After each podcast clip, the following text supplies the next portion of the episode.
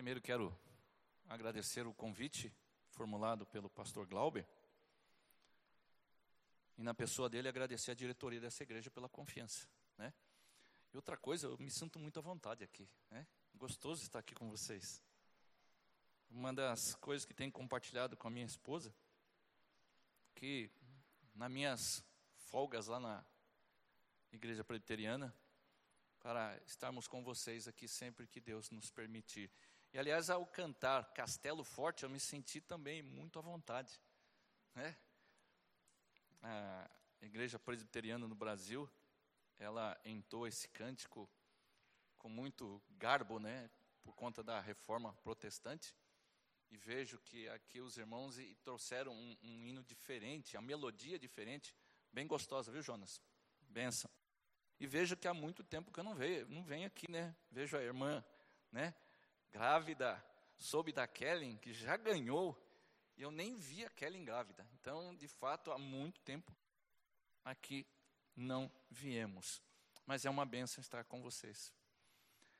Irmãos, iniciar a nossa meditação fazendo algumas perguntas a você, para que você possa pensar à medida que nós prosseguimos na exposição. Quando se fala em discipulado, quando se fala em espiritualidade, o que, que você pensa? Qual o referencial que você pensa, por exemplo, quando nós falamos uma pessoa, ela é espiritual? Provavelmente, se você for como eu, nós pensamos em uma pessoa dada das Escrituras, assídua, lendo as Escrituras. Pergunta que eu faço: será que eu, as pessoas que não amam a Deus, não têm um exemplar da sua Bíblia em casa e não leem? Se nós concordarmos com isso, nós vamos ter a, então, a percepção de que ler a Bíblia não é sinônimo de ser uma pessoa espiritual.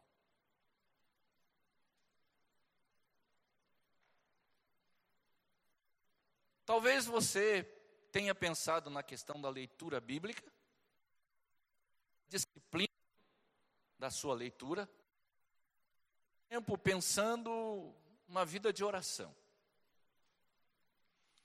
Então nós pensamos que uma pessoa ela é espiritual porque ela ora muito.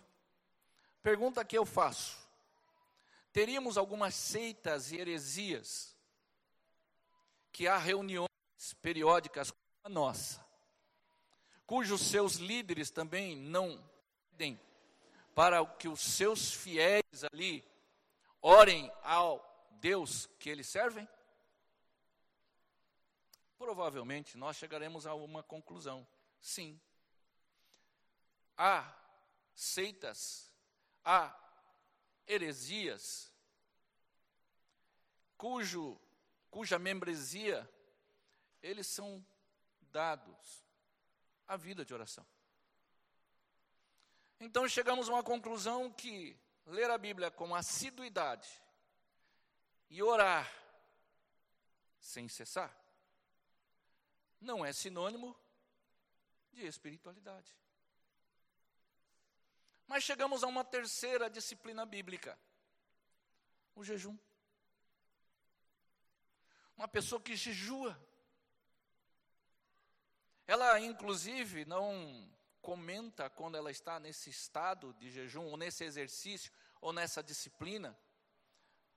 Mas ela, você conhece na intimidade dela, que ela é uma pessoa dada à disciplina bíblica do jejum.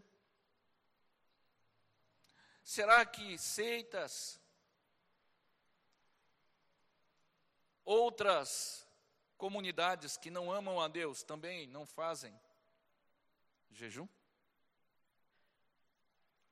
Então chegamos à conclusão que nem a pessoa que é dada ao jejum é sinônimo de ser espiritual. E eu percebi que nesta introdução eu vi alguns, algumas testas frangindo.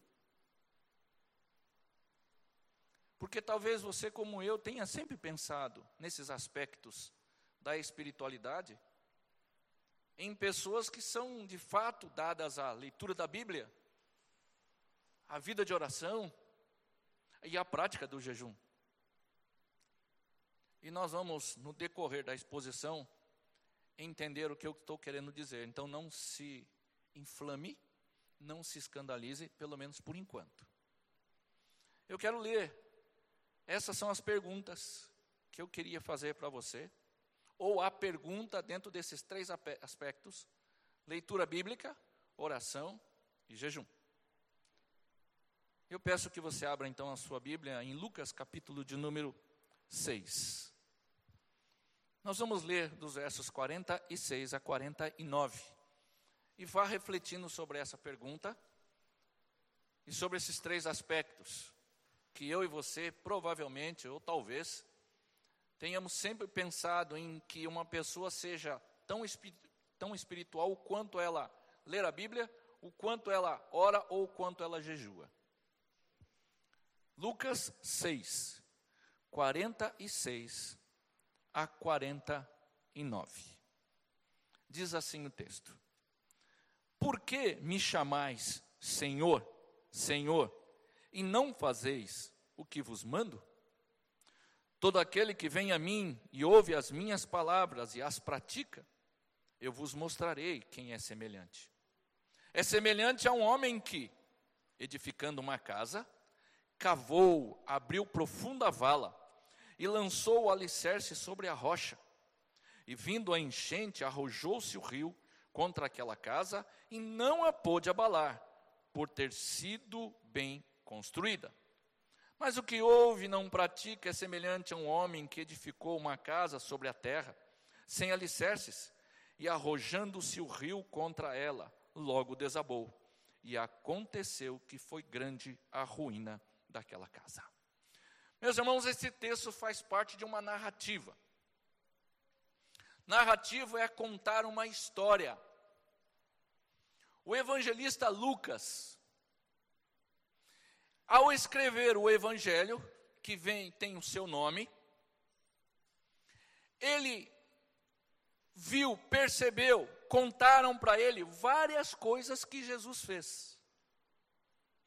Dentre todas coisas que Lucas percebeu, viu e que contaram para ele, ele selecionou algumas para colocar no seu evangelho.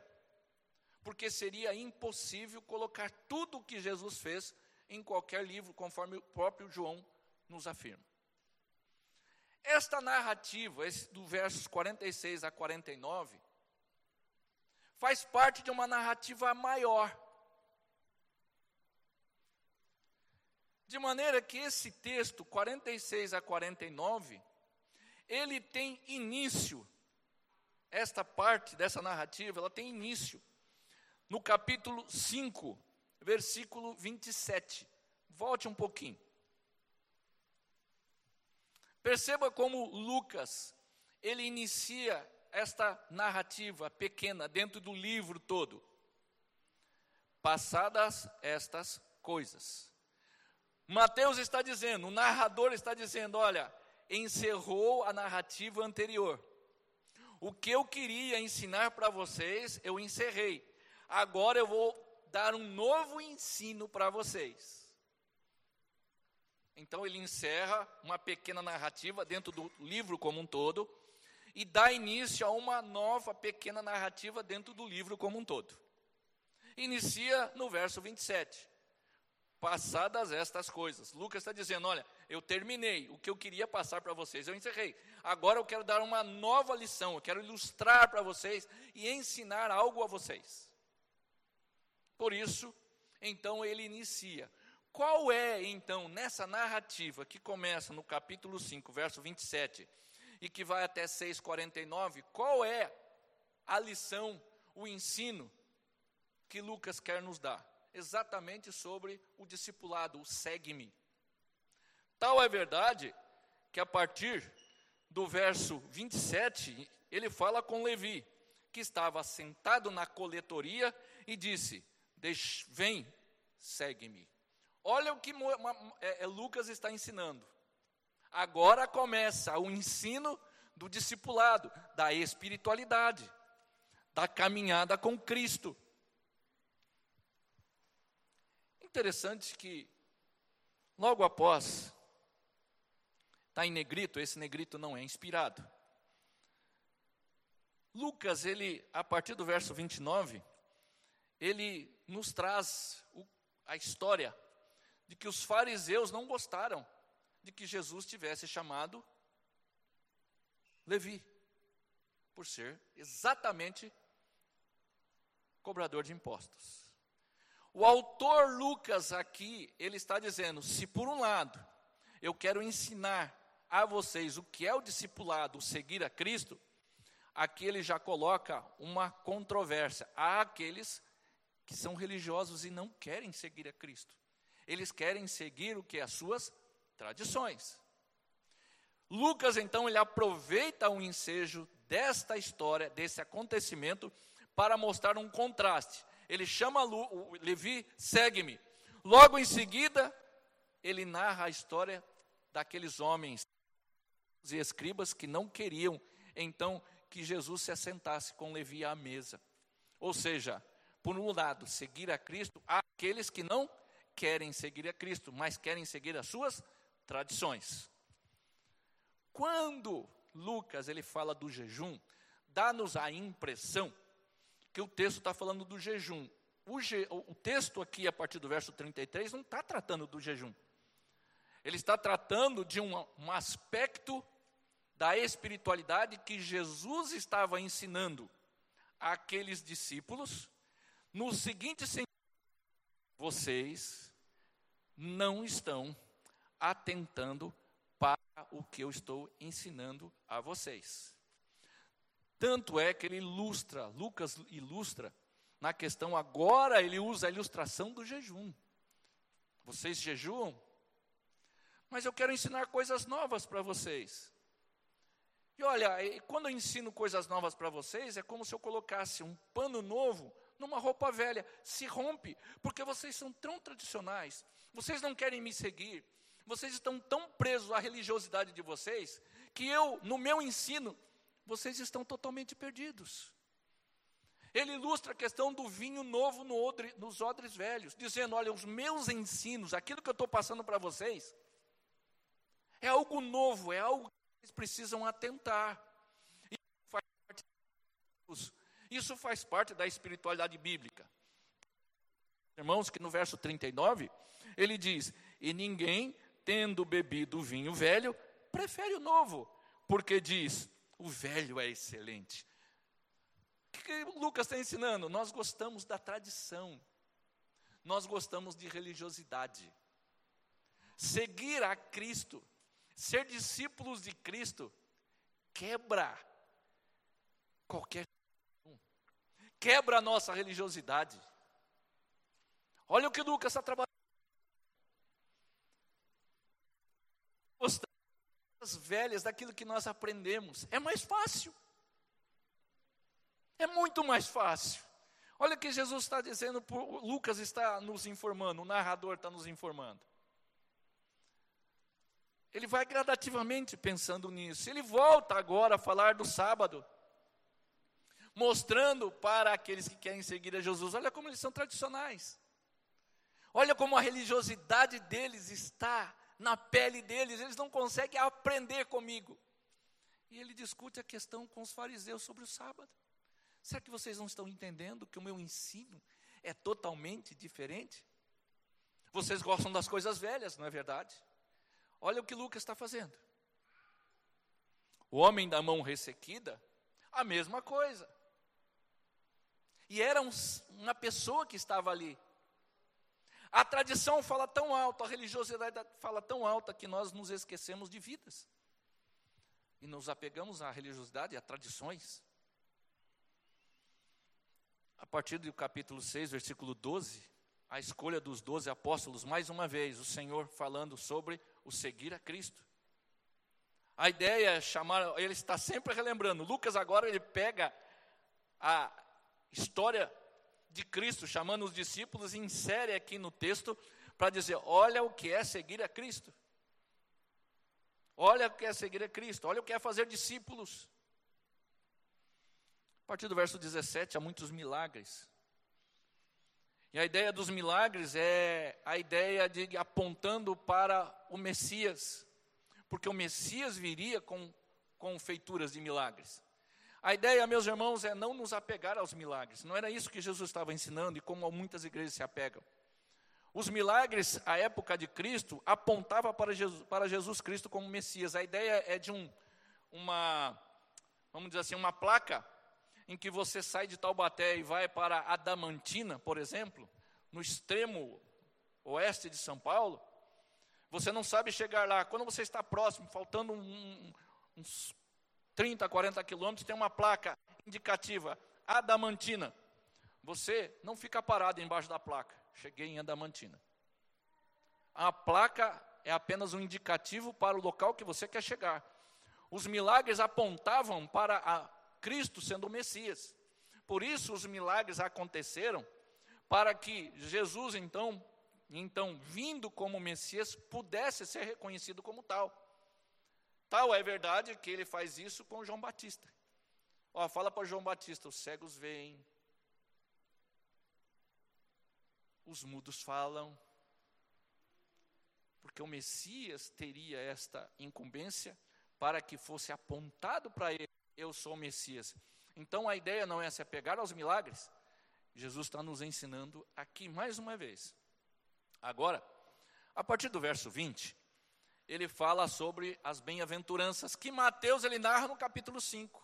Olha como o discurso de Lucas é diferente de Mateus. Mateus utiliza no início do seu livro, Lucas já não tanto assim. E ele insere dentro de uma narrativa maior. O Sermão do Monte, em Mateus, ele fecha com três capítulos. Aqui ele faz uma parte, mostrando que o caráter do discípulo, Portanto, as bem-aventuranças não é fazermos para sermos discípulos, é o contrário. Se nós somos discípulos, nós devemos o quê? Então, verso 20, olhando ele para os seus discípulos, disse: Bem-aventurado vós os pobres, porque vosso é o reino dos céus. Então nós não fazemos para ser, é que nós já somos discípulos. Por isso, então, nós somos pobres de espírito. Nós conhecemos quem somos. E então Lucas vai narrando isso. As bem-aventuranças como um caráter daquele que já é discípulo, está ensinando. Mas ai de vós, os ricos, aqui há uma advertência: aqueles que não têm o caráter do discípulo.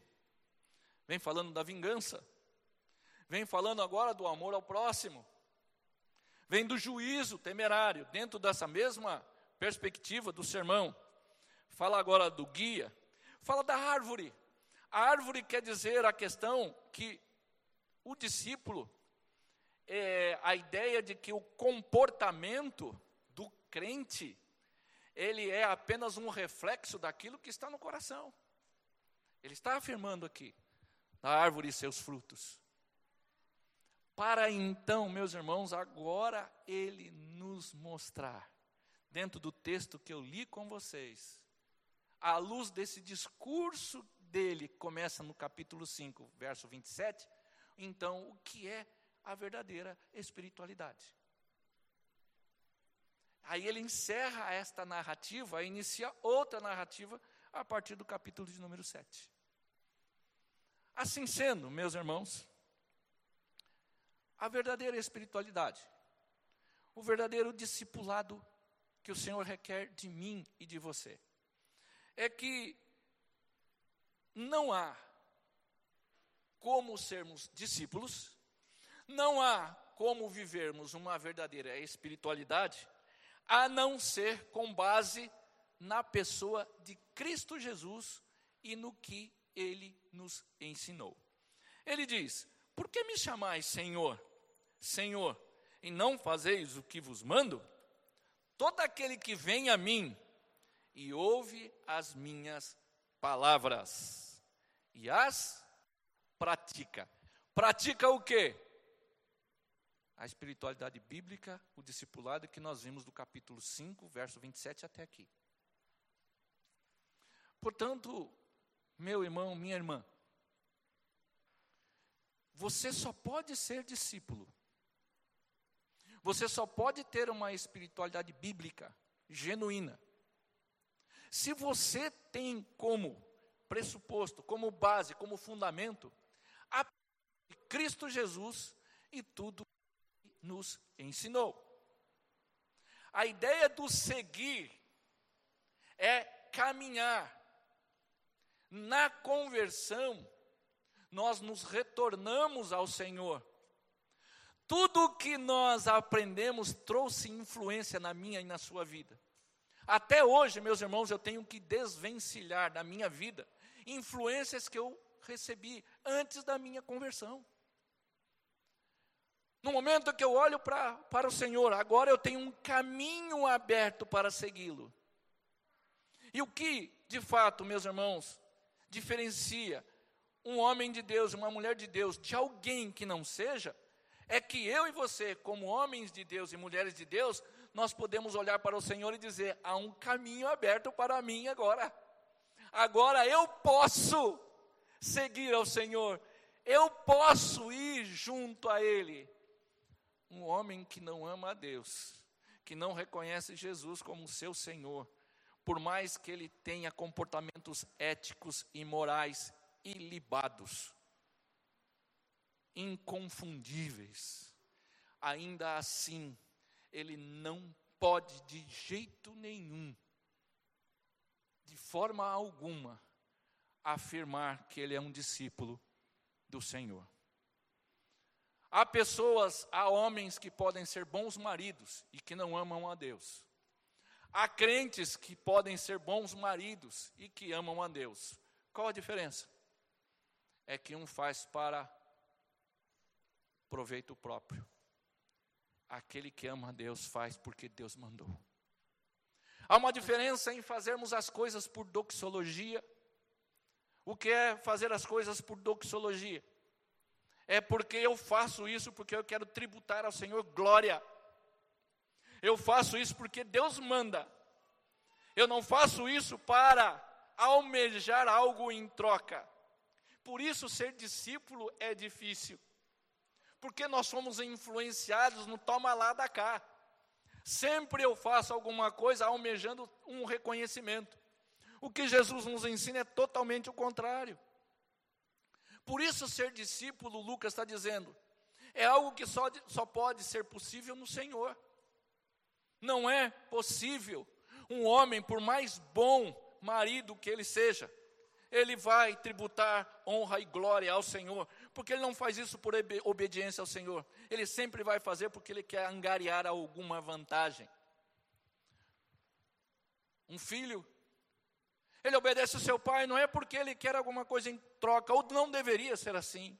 É porque Deus manda que ele seja um bom filho, honre seu pai e sua mãe. Por pior que o seu pai seja, por pior que a sua mãe seja.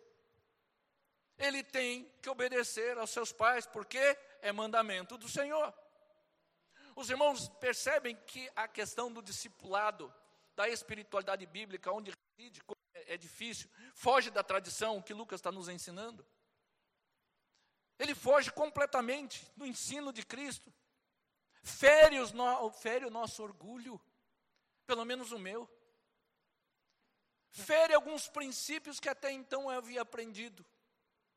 Porque fazer e ser discípulo, ter a verdadeira espiritualidade bíblica, meus irmãos, reside tão somente por amar a Deus, ouvir a Sua palavra e segui-lo. Eu tenho um caminho aberto agora o que, que eu posso fazer? Segui-lo, ir atrás dele, caminhar com ele, ser parecido com ele. Por isso ele diz: todo aquele que vem a mim e ouve as minhas palavras e as pratica. Agora, por que que Lucas e o próprio Cristo ele faz essa analogia de uma casa e o seu alicerce. Porque, meus irmãos, a espiritualidade bíblica ou o discipulado bíblico é trabalhoso. Olha o texto como lhe diz.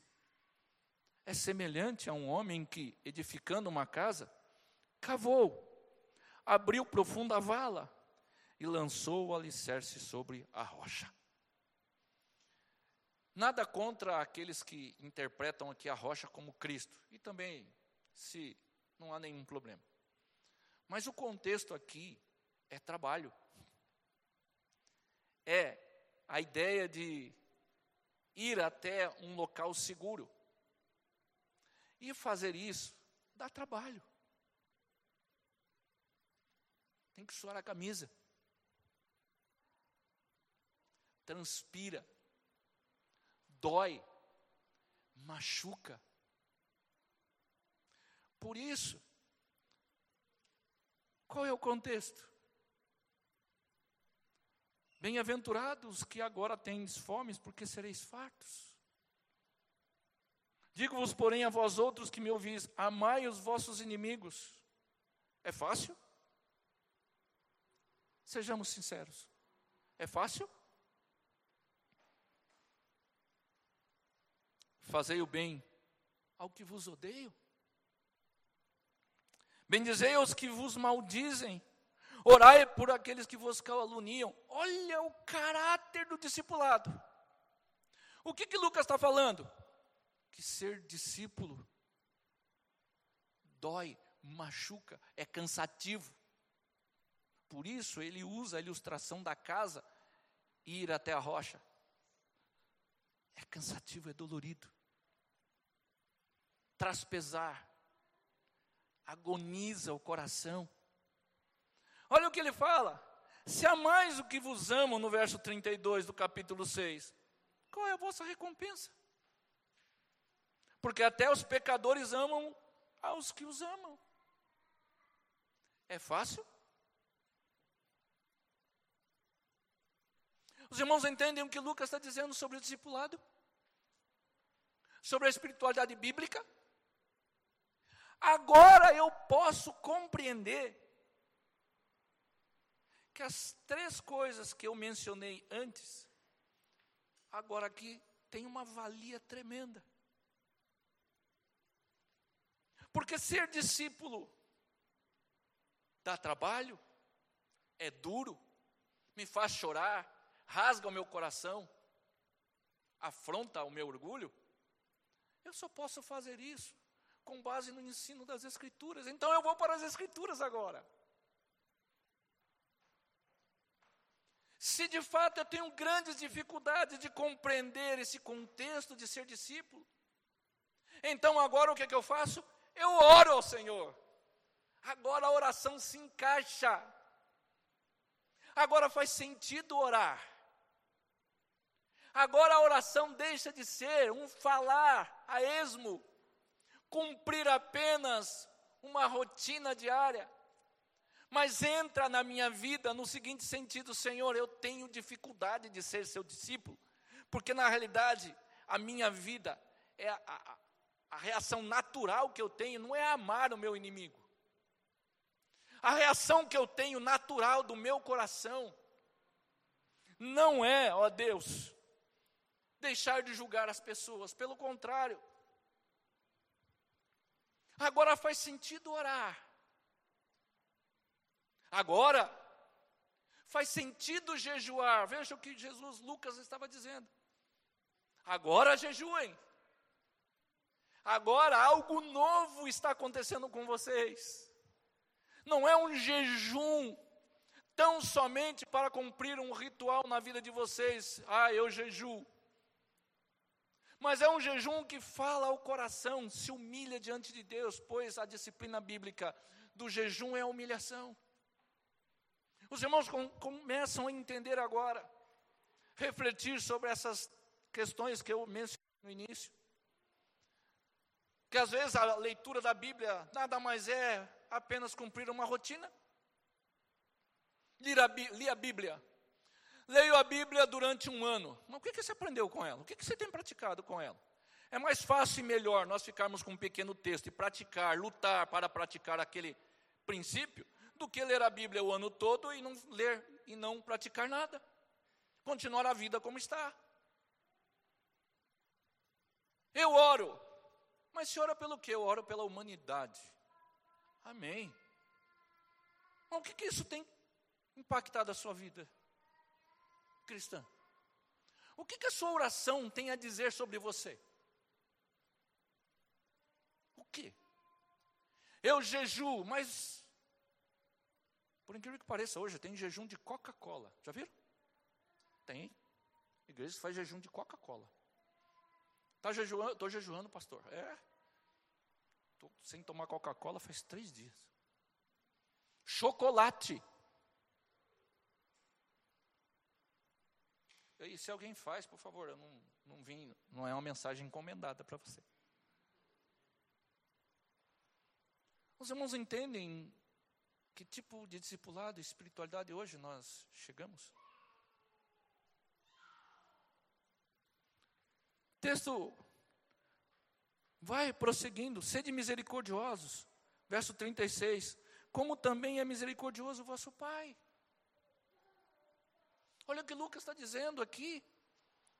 Olha o trabalho que dá. Por isso a ideia de cavocar, a ideia de edificar uma casa, de cavar, abrir profunda vala, lançar o alicerce, é uma questão de trabalho, de choro, de lágrimas, de lamento. É lamentar, Senhor, o meu coração. Olha, Senhor, como é o meu coração. Por isso, seguir a Cristo tem esse preço. Por isso, Lucas inicia tratando sobre aquelas questões. Segue-me, e eu vou ensinar para vocês. Vocês estão apegados à tradição. Eu vou trazer ensinos para vocês. É como um pano novo. Vai romper, machuca, mas vocês gostam do passado. Vocês gostam de ser religiosos. Sábado para vocês é algo que mexe com vocês. Por isso ele traz essa analogia da casa, do trabalho que se tem, do trabalho árduo, do trabalho que de fato é ser um discípulo do Senhor. O trabalho que traz a angústia que traz o coração. Quando você é caluniado, o que, que você tem vontade de fazer? O que é que você tem vontade de fazer quando você é caluniado? Tem um sangue italiano. Não leva o desaforo para casa. Falou, vai ouvir. Se você não é assim, eu louvo a Deus, porque eu tenho essa tendência. Pastor, que é isso? A gente queria o senhor aqui, mas agora não queremos mais não. Meus irmãos, eu luto diariamente. Vocês não imaginam.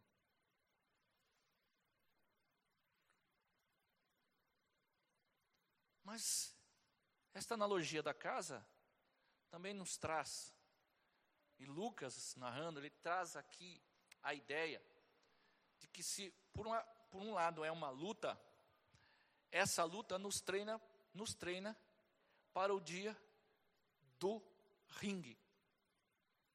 O que, que eu quero dizer com isso? À medida que nós vamos nos habituando, treinando, criando hábitos de discípulos, quando vier sobre mim, sobre você, uma provação terrível, como é que nós vamos agir? Se nós pensarmos em termos de discipulado bíblico, espiritualidade bíblica, lendo a Bíblia por conta disso, orando por conta disso e jejuando por conta disso, no dia que vier a tribulação, no dia que vier algo inesperado sobre você, sabe o que vai acontecer? Puxa, eu treinei até agora. Eu estou pronto para resistir a essa situação.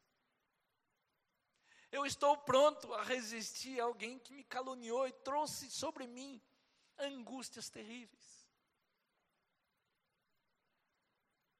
No dia que você for demitido, sendo que você tem treinado até agora a espiritualidade bíblica, você vai olhar para o RH, tudo bem? O Senhor proverá. Esse tempo de pandemia, sabe o que, que trouxe, na realidade, para a igreja do Senhor? Não sei se é aqui. Realidades que talvez nós nunca tínhamos pensado em passar. E que você passou. Sabe por que a maioria dos crentes, eu digo a maioria porque pelo menos na minha igreja é assim, tem medo, está ansioso, porque não tem treinado a espiritualidade bíblica. Se nós começarmos a treinar, meus irmãos, nos habituar a lidar com o nosso coração, à luz do que Jesus tem nos ensinado, pode ver quantas pandemias vier, nós estaremos seguros. Por quê? Porque eu tenho treinado. As Olimpíadas nos trouxe essa realidade. Quem treinou, levou. O outro não treinou? Treinou, mas o outro treinou melhor. É que o cristianismo hoje parece que é. Está muito estranho isso. Nós não choramos mais por conta do pecado. Nós não choramos mais por conta do nosso coração não treinamos mais. E veio a pandemia, mostrou a realidade da igreja. Mostrou a realidade da igreja. Pessoas desesperançadas, desestimuladas. Pessoas ansiosas, deprimidas. Medo, pavor, angústia. Síndrome do pânico. E nada contra você, aqui também não tem nenhuma indireta para você, por favor. Não é isso que eu estou dizendo. Eu só estou alertando você, como servo do Senhor, a que treine isso, a que se habitue com o seu coração e lute contra o seu coração. É isso que Jesus, por meio de Lucas, está nos ensinando. Que no dia que vier a tribulação, ao praticar uma vida da prática das Escrituras, vem vento, pode vir o que for, nós ficaremos em pé. Porque nós estamos treinando. A vida tem nos ensinado, a igreja tem nos ensinado, a liderança tem nos ensinado. Por que, que nós estamos fazendo aqui hoje? Domingo após domingo. Ouvir um sermão para cumprir um ritual semanal? Hoje estamos aqui porque nós atendemos uma convocação solene a qual Deus chama o seu povo para adorá-lo. E nessa congregação, nessa reunião, aprendermos com Ele para sairmos a praticar a Sua palavra. Os irmãos entendem?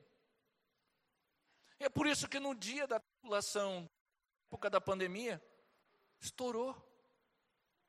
Estourou. Nunca se viu consultórios de psicólogos tão lotados como hoje. Nunca se viu na história. Porque nós não temos treinado isso, irmãos, como discípulos do Senhor. Sabe por quê? Porque dá trabalho. Dá trabalho, traz angústia. Encarar a realidade do coração como o meu e como o seu. É isso que Lucas está nos ensinando.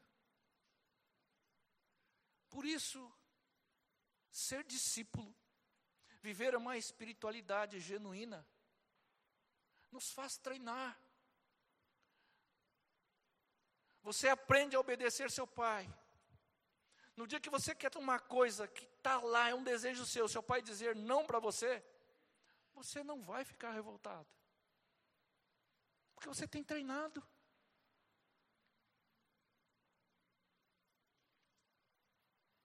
Por isso ele traz essa ilustração. Por ter sido bem construída, ou seja, crentes que têm o hábito de praticar aquilo que o Senhor está nos ensinando. Se deixarmos, meus irmãos, para o dia, para o período da tribulação ferrenha, louvado seja Deus que nós não perdemos a salvação, mas estaremos no ringue, nocauteado para levantar é mais difícil. Então a espiritualidade bíblica consiste em lutar contra o seu coração, porque a Bíblia é contra nós. A Bíblia não é a nosso favor. Nós não vamos para a leitura bíblica para ver, olha como eu sou bom, né? Olha, não, cada vez que eu leio a Bíblia, eh, o meu coração sai angustiado. Meu coração sai. Pastor, mas toda vez que eu leio a Bíblia sai angustiado, é melhor não ler. A escolha é sua. É por isso que nós temos que adquirir o hábito de treinar o coração. Porque vai chegar um dia, você querendo ou não, vai chegar um dia que você vai ter que enfrentar uma situação delicada. Quem sabe, perda de emprego, arrumamos outro. Mas e morte na família? Ou a sua própria morte? pré-anunciada. Como é que nós vamos reagir a isso? Se você não passou por situações difíceis, fique tranquilo. Você passará. Você passará. Cabe a nós agora treinar para esse dia. Viver para o Senhor e fazer as coisas por doxologia até mesmo evangelizar pessoas, meus irmãos, nós não fazemos por uma questão soteriológica só, para a salvação dele. Nós fazemos porque Deus mandou. Por isso eu prego. Deus mandou, eu prego. Vocês pregam. E salvação? Não é problema meu. Eu não tenho nada com isso. É um departamento que não pertence a mim. Não cabe a mim. Eu faço então por doxologia. Por isso, treine. Se você é discípulo, você já ouviu o segue-me, agora você tem que entender como Cristo é e o caráter dele. A partir daí você tem que trabalhar o seu coração. Isso é espiritualidade bíblica. Aí você faz uso dos recursos que ele nos deu: Bíblia, oração, jejum, culto, ceia e etc. Os irmãos entendem? Então, tudo que nós fazemos é porque nós somos discípulos. Quero encerrar, meus irmãos, que viver em comunidade como igreja do Senhor, como hoje falei a minha igreja, na primeira carta de João, no capítulo 1, verso 4, quando ele fala sobre viver em comunidade. Sabe por que um dos benefícios de viver em comunidade? É porque nós realmente externamos de fato quem nós somos. Tal é verdade que no capítulo 2 ele fala: quem não tem pecado é mentiroso. A ideia não é um, um pecado, qualquer pecado, é o pecado da convivência. Até porque, quando ele fala que quando nós pedimos perdão e amamos os irmãos, ele purifica-nos de todo o pecado. A ideia de purificação do pecado é que os reflexos dos nossos pecados e os nossos comportamentos, eles são mais visíveis na área dos nossos relacionamentos. Então nós amamos a Deus, e por amar a Deus, nós amamos o próximo, os nossos irmãos. Quando eu não reflexo do meu amor pelo, pelo Senhor. E o pecado é não amar a Deus. E se eu não amo você, eu estou dizendo que eu não amo a Deus. Olha como João faz. Por isso ele diz: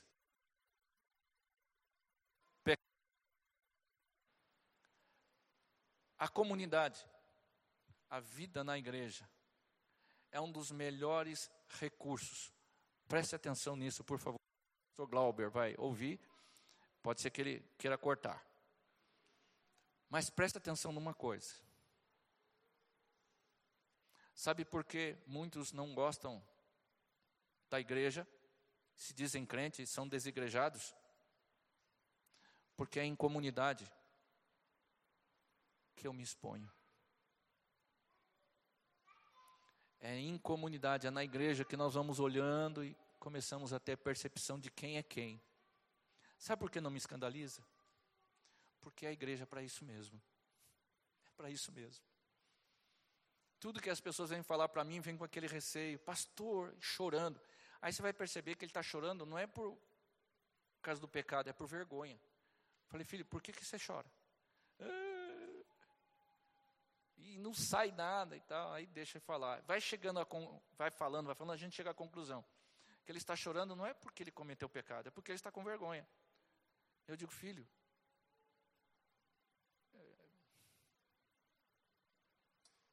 Não é porque você é crente. É que você não treinou. Vamos treinar? Vamos treinar? Pega o bastão que eu jogo a bola. Rebate. Pega o bastão que eu jogo a bola. Rebate.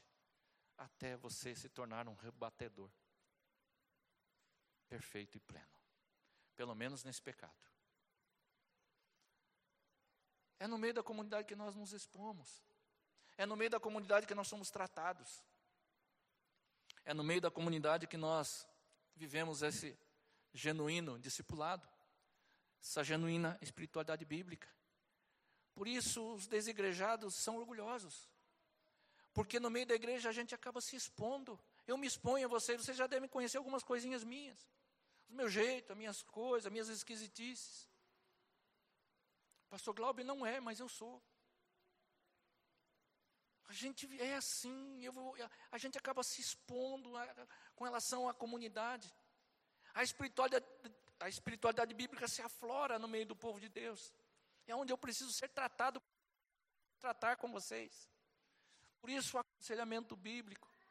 E não é chegar lá, é, é, é, na realidade, ao pecar, nós temos que corar de vergonha porque pecamos contra Deus. Só isso. Só isso. Já para nós chorarmos. Mas na maioria das vezes, meus irmãos, nós procuramos ajuda para lidar com o nosso coração por conta do meu status. Que vão dizer de mim? Mas Deus já te conhece. O que, que você pode fazer? Que Deus não vê. O que, que Deus pode fechar os olhos? Por isso, não se atormente se você lutar contra o seu pecado. Lute, lute com todas as suas forças. Há recursos que Deus nos deu. Há recursos maravilhosos que Deus nos deu. Cabe fazer uso deles para treinar o nosso coração, para que no dia da tribulação, no tempo da pandemia, chegarmos à conclusão: o treinamento valeu a pena. O choro valeu a pena. O suor derramado valeu a pena. Isso é espiritualidade bíblica. Fora isso, meus irmãos, vamos continuar vivendo a vida do jeito que ela tem nos conduzido. Há remédios aí mesmo para a gente tomar, fazer uso e vamos que vamos, não é verdade? Há N psicotrópicos, vamos por que lidar com o pecado? Por que me dá o trabalho de chorar? Por que me dá o trabalho de ficar angustiado? Por que eu preciso disso? Porque Deus quer. E uma das ferramentas mais poderosas é a comunidade cristã, é a igreja batista apacentar. Por isso, nesse tempo em que Deus tem nos dado refrigério, venha cultuar o Senhor. Venha cultuar o Senhor vivendo essa espiritualidade bíblica, esse discipulado bíblico, um ajudando o outro. Não fique preocupado, apavorado, pequei contra Deus porque o seu irmão vai saber. Você não se preocupou com Deus, vai se preocupar com o irmão.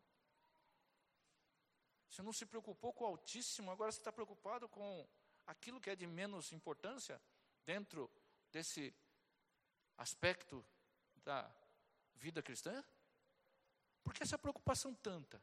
Por que você não se preocupou antes? Por que você não se habituou antes? Por que você não trabalhou antes? Por que você não suou antes? Veja, meus irmãos, que nada mais é do que um orgulho do nosso coração. E eu tenho um grande inimigo a ser vencido. Altair Lopes, da Trindade. Esse cabra me dá trabalho. Vocês não sabem quanto. Todo dia eu tenho que lutar com esse camarada. Todos os dias. E vocês não sabem quanto é, o quanto é pesada essa luta. Deus nos abençoe. Deus nos ajude. Vivamos essa espiritualidade. Agora use a sua Bíblia. Faça a oração. Jejue. Mas lembrando, o meu coração carece treinar. Para que no dia que chegar a angústia, ele esteja preparado. Deus nos abençoe. Oremos ao Senhor, pedindo a sua graça. E após um cante com o ministério, com esses irmãos queridos. Senhor, nos ajude a amá-lo, a glorificá-lo, a exaltá-lo.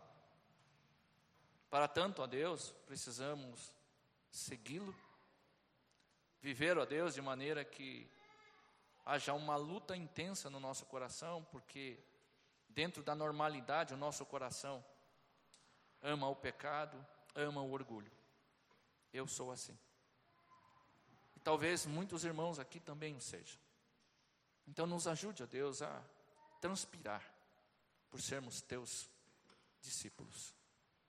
E nos ajude a treinar, criar hábitos bíblicos, para que no dia da angústia, no período, Pai, da angústia, fiquemos firmes no Senhor. Assim eu oro grato, em nome de Jesus Cristo. Amém.